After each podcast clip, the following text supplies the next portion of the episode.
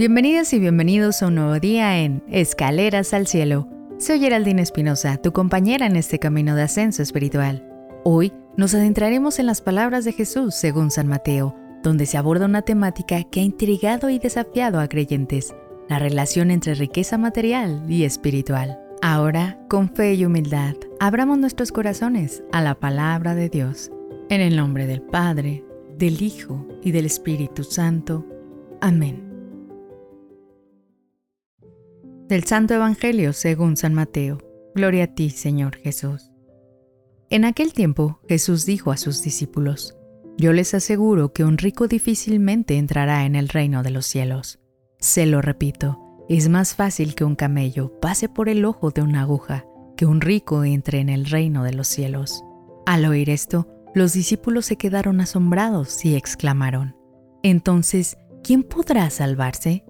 Pero Jesús, mirándolos fijamente, les respondió, Para los hombres eso es imposible, mas para Dios todo es posible. Entonces Pedro, tomando la palabra, le dijo a Jesús, Señor, nosotros lo hemos dejado todo y te hemos seguido. ¿Qué nos va a tocar?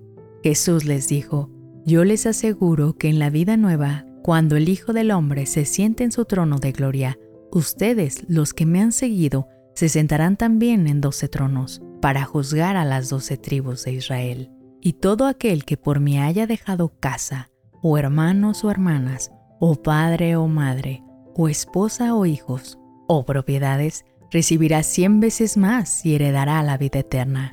Y muchos primeros serán últimos, y muchos últimos primeros.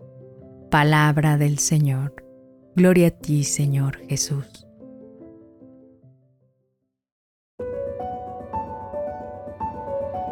El mensaje central de este pasaje del Evangelio no es condenar la riqueza por sí, sino poner de manifiesto la dificultad que las riquezas pueden presentar al intentar seguir el camino espiritual. La riqueza puede ser una distracción, un obstáculo para aquellos que la poseen, ya que puede llevar a la complacencia, la autocomplacencia y el olvido de lo verdaderamente esencial en la vida. Además, los discípulos asombrados preguntan, entonces, ¿quién podrá salvarse? Es una inquietud que también puede resonar en nosotros. Jesús responde con esperanza y consuelo. Para los hombres eso es imposible, mas para Dios todo es posible. Es un recordatorio de que aun cuando podemos perder nuestro camino, la gracia y la misericordia de Dios siempre están presentes para guiarnos de vuelta. Por otro lado, el diálogo con Pedro nos muestra que seguir el camino espiritual puede requerir sacrificios, pero las recompensas son incalculables, no solo en términos de satisfacciones materiales, sino en una relación más profunda y significativa con Dios y en la promesa de la vida eterna. Nos invita a soltar, confiar y profundizar en nuestra fe, recordando que con Dios todo es posible. Finalmente, esta lectura nos invita a reflexionar. ¿Existen riquezas no materiales que puedan estar dificultando tu camino espiritual?